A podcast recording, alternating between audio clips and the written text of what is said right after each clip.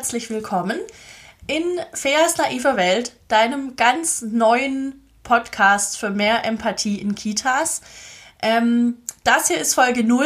Ich werde mich hier erstmal kurz vorstellen und ähm, erzählen, wie es dazu kam, dass es jetzt diesen Podcast gibt und auch warum der Podcast Feas naive Welt heißt, weil ich glaube, dass vielleicht das Wort naiv für manche Leute so ein bisschen negativ besetzt sein könnte.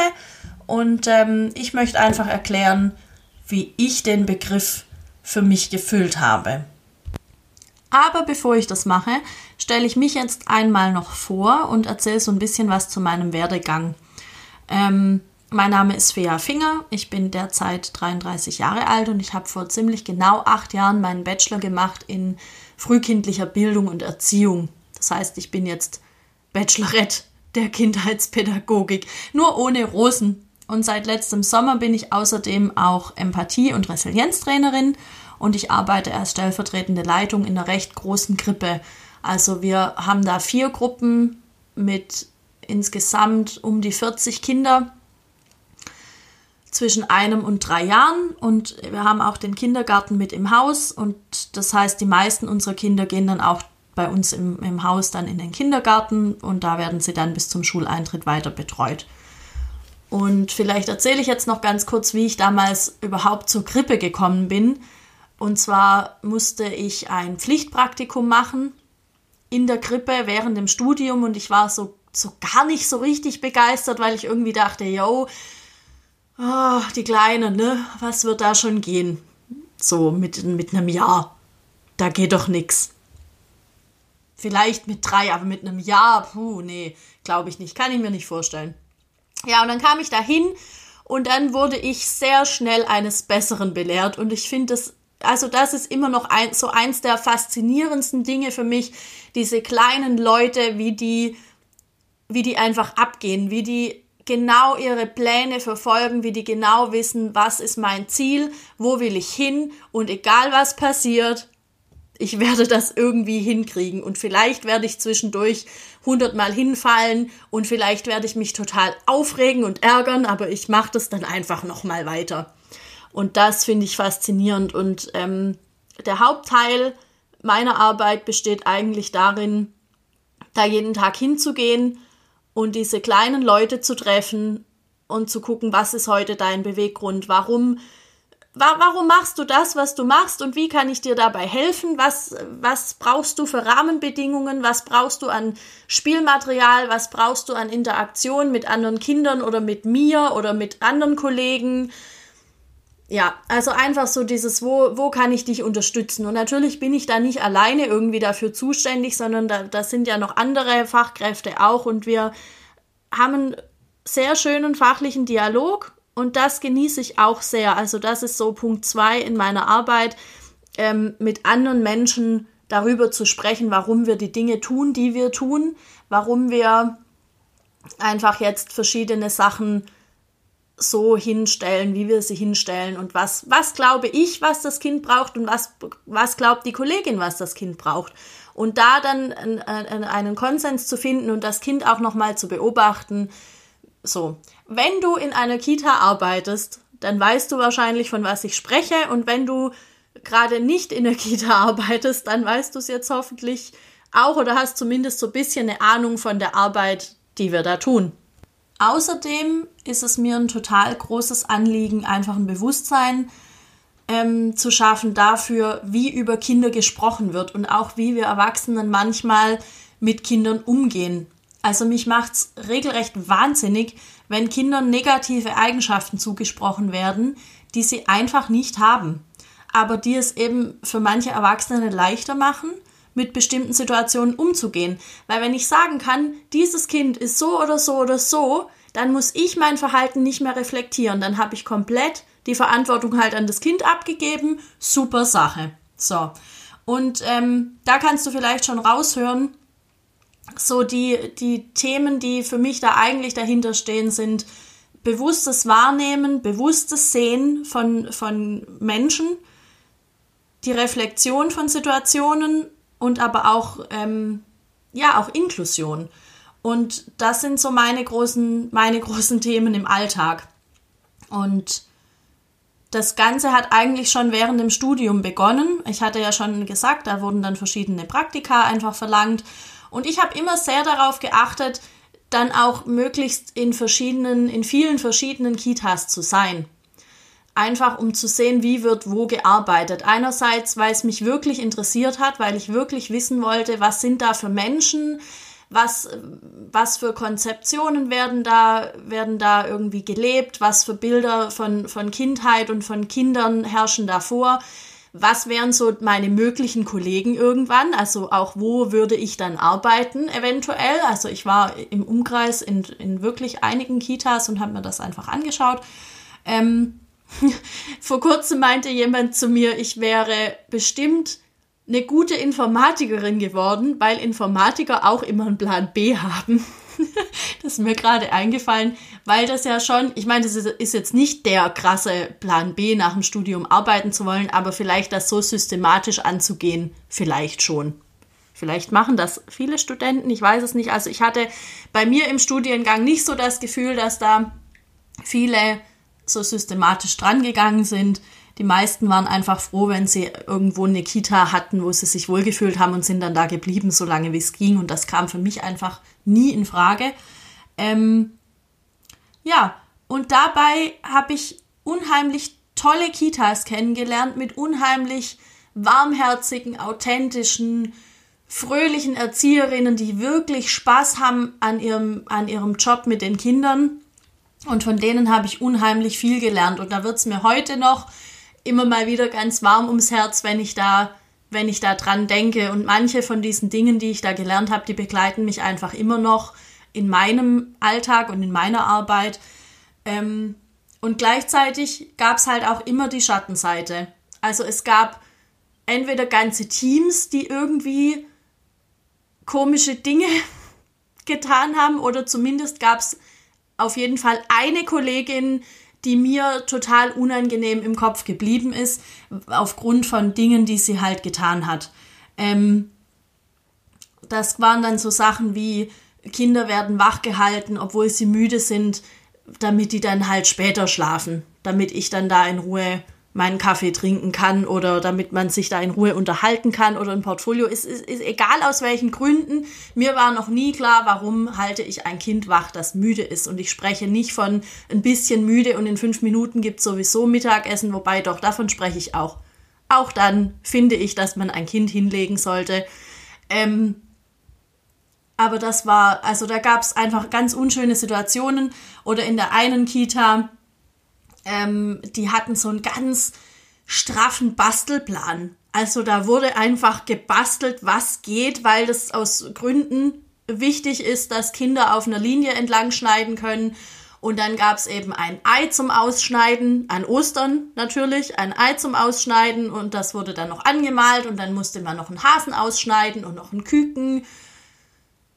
Häkeln ist das falsche Wort.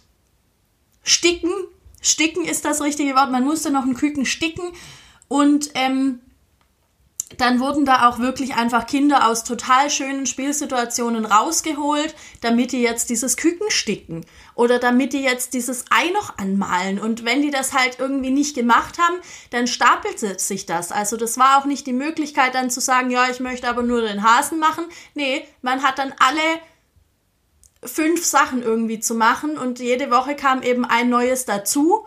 Und wenn dann halt der Friedrich das nicht gemacht hat, dann hatte der am Ende, da war richtig Arbeit dann, ne? Ja, und Friedrich hatte halt keinen Bock darauf. Gut, was ich sagen will, ist, ich habe das, ich habe das nie verstanden. Und in solchen Teams gab es auch immer mindestens ein Arschlochkind. Du kennst das vielleicht. Es, also ein Arschlochkind, das per se schon nichts richtig machen kann, schon wenn es zur Tür reinkommt, kriegt es direkt so einen großen Stempel aufgedrückt und wenn es nur deswegen ist, weil das gestern schon wieder nicht aufgeräumt hat, wo wir das Aufräumlied gesungen haben oder weil es schon wieder nicht seine Schuhe anzieht, obwohl wir jetzt alle rausgehen und immer macht er das. Immer macht er das, immer sitzt die da und kriegt es einfach nicht geregelt und dann zieht sie auch noch die anderen Kinder permanent an den Haaren. Also, wo soll das denn eigentlich hinführen? Aber hey, der ist eben so. Und das wird halt auch nicht besser. Also wenn der das nicht lernt, also in der Schule wird das auf jeden Fall Schwierigkeiten geben. Jo, klare Sache. Ich denke, du merkst schon, da gehen so ein bisschen, so ein kleines bisschen die Pferde mit mir durch. Ja, ich war blutige Anfängerin zu der Zeit. Ich hatte nichts. Ich hatte nichts an Fachwissen, ähm, zumindest nichts, was ich irgendwie hätte anwenden können, um dem irgendwas entgegenzusetzen. Ich hatte ein praktisches Jahr in der Reittherapie und ein Jahr als Assistentin einer Klassenlehrerin an einer Schule für geistig und körperbehinderte Kinder und im Grunde war es das. Aber ich hatte so ein vages Gefühl, dass, das ein, dass es besser gehen muss. Also dass es auch flächendeckend besser gehen muss und auch kann, weil ich hatte das ja auch immer wieder gesehen. Ja, und ähm, vielleicht hast du es dir schon gedacht. Ich fand natürlich immer diese Kinder die coolsten. Also ich bin immer zu diesen Kindern, weil ich wissen wollte, was steckt dahinter. Und ich war jedes Mal völlig begeistert, was da zum Vorschein kommt an Kreativität und an Freude und an Träumen und ganz oft auch Zuneigung, weil so ein Kind natürlich merkt, dass es irgendwie anders behandelt wird weil das vielleicht anders ist oder ja, keine Ahnung, ich weiß nicht genau, was in solchen Kindern vorgeht, aber mir hat das teilweise fast körperlich wehgetan, wenn ich gesehen habe, was da eigentlich, wie toll diese Kinder sind. Und es sind ja nicht nur die, die, die offensichtlich toll und süß sind, sondern es sind einfach alle. Und ah, ja, also es, es war für mich schlimm und ich habe oft, nachdem dann so ein Praktikum beendet war, noch lang darüber nachgedacht, wie es diesen Kindern geht und wie sie jetzt ihren Weg irgendwie meistern. Und manchmal denke ich immer noch dran. Also es gibt Kinder, die auch zwölf Jahre später immer noch in meinem Kopf spuken und ich mich frage, wie geht's denen wohl jetzt? Und ich hoffe einfach, dass die noch ganz viele Menschen getroffen haben, die sehen, wie unfassbar toll sie sind und die ihnen das auch irgendwie vermitteln. Und da hat es so für mich angefangen, dass ich mir die Frage gestellt habe, warum ist das so? Warum arbeiten Menschen mit Kindern, die sich nicht selbst reflektieren wollen oder vielleicht können? Warum werden da solche Machtspiele ausgetragen, wo man diesen kleinen Menschen ums Verrecken immer wieder aufs Brot schmieren muss, dass man selbst erwachsen ist und damit quasi die Weltmacht hat. Ja. Und so ganz verstanden habe ich das immer noch nicht. Ich glaube, ich kratze da immer noch an der Oberfläche. Ich habe so eine Ahnung, dass es viel mit Selbstempathie zu tun hat, also auch mit der eigenen Biografie dieser Kolleginnen und, und Kollegen. Und ich sage übrigens immer das Kollegen dazu, als gäbe es davon massenweise. Das ist aber nicht so. Und die, die ich kennengelernt habe, scheinen mir weitestgehend sehr umsichtige Menschen zu sein, die irgendwie dieses, dieses, dieses Thema so nicht, nicht haben. Ja. Ähm, aber trotzdem will ich nicht ausschließen, dass es, dass es die auch gibt und dass die vielleicht auch mal irgendwie daneben liegen und deshalb nenne ich sie einfach mal mit. Ne? Wir gendern ja hier richtig. So. Ja, und nach meinem Studium bin ich dann in der Kita angenommen, in der ich jetzt auch wieder bin. Zwischendurch ähm, musste ich noch mal raus und ein bisschen was anderes sehen. Ich finde im Nachhinein war das so ein bisschen wie ein Auslandssemester. Und dann nach Hause kommen und, und zu wissen, okay, ich bin, ich bin doch nicht ganz schief gewickelt. Ähm, genau, und zuerst war ich einfach vier Jahre dann dort und hatte da ein bisschen Zeit, mich zu entwickeln. Und in dieser Zeit habe ich natürlich auch immer wieder Menschen aus anderen Kitas kennengelernt und auch aus ganz anderen Bereichen, also irgendwelche Ingenieure oder Fensterbauer oder so oder ähm, Verkäuferinnen bei in, in einem Supermarkt deiner Wahl. Ähm, und da habe ich immer wieder einfach zu hören bekommen, dass ich eine sehr naive Sicht auf die Dinge hätte. Und dann denke ich mir, ja, das kann ich mir schon vorstellen, weil wenn ich jetzt losgehe und sage, ähm, weißt du, ich glaube, dass jeder Mensch Ressourcen hat, auf die er in schwierigen Zeiten zurückgreifen kann. Und ich glaube, dass jeder Mensch die Möglichkeit hat, sich selbst ein total geniales Leben zu, zu erschaffen, wenn er sich daran erinnert, wer er war, bevor er gesagt bekommen hat, wer er vielleicht zu sein hat. wie Friedrich das Arschlochkind, dann glaube ich, dass das jeder Mensch kann. Und wenn ich damit natürlich dann auf Leute treffe, die eine ganz andere Erfahrung gemacht haben und die das in ihrem Weltbild nicht, nicht haben, dann kann ich mir gut vorstellen, dass man dann sagt, naja, Fea, du hast, du bist aber schon ein bisschen naiv, ne? Das ist ja, nee, das, das glaube ich jetzt für mich. Und ähm, ja, das begegnet mir auch immer noch immer wieder beim Thema Kinder, also ob Menschen jetzt Kinder haben oder nicht und ob sie mit, mit ähm, Kindern zu tun haben oder nicht. Es scheint ja ein Gesetz zum Beispiel zu sein, dass Kinder zwar auf jeden Fall total toll sind und es ist ja auch super schön, ihre Lebensfreude zu beobachten und die Kinder sind ja auch noch so herrlich unbedarft und das ist alles ganz prima. Ähm, aber wenn ich dann sage, dass unsere Aufgabe dann wohl sein sollte, das zu erhalten und den Kindern zu sagen, sie sind gut, wie sie sind, dann kommt vom Gegenüber ganz oft, ja, ja, schon recht. Aber du weißt schon, ne, das geht nicht, weil die Schule und das Leben und überhaupt, es geht halt einfach nicht immer alles, wie man das möchte. Und Kinder müssen ja auch mal lernen, dass das nicht immer alles so geht, wie man will. Puh, und da kann ich jetzt eigentlich direkt in die Themen einsteigen, um die es hier im Podcast gehen wird. Aber ich möchte eigentlich nur sagen, dass ich eben mit diesen Ansichten das öfter zu hören bekommen habe, dass ich halt so ein bisschen naiv bin oder auch ein bisschen mehr. Und wenn das naiv ist, dann bin ich total gern naiv. Weil ich denke mir eben, wenn ich mir was vorstellen kann, dann ist es auch möglich. Und ich stelle mir Kitas vor und ich stelle mir Schulen vor, in denen Kinder nicht permanent ihre Möglichkeiten abgeschnitten werden, in denen auch Kinder nicht permanent beschnitten werden in dem, was sie gerne sein und werden wollen, weil, weil irgendwelche Erwachsene nicht bereit sind, über ihren eigenen Tellerrand zu denken und mal den Kopf rauszustrecken und ihr Herz aufzumachen und zu sehen, was es da eben noch geben könnte. Und deshalb heißt dieser Podcast Feas naive Welt. Und ich werde hier ähm, Beispiele geben, die ich selbst erlebt habe oder die mir erzählt wurden.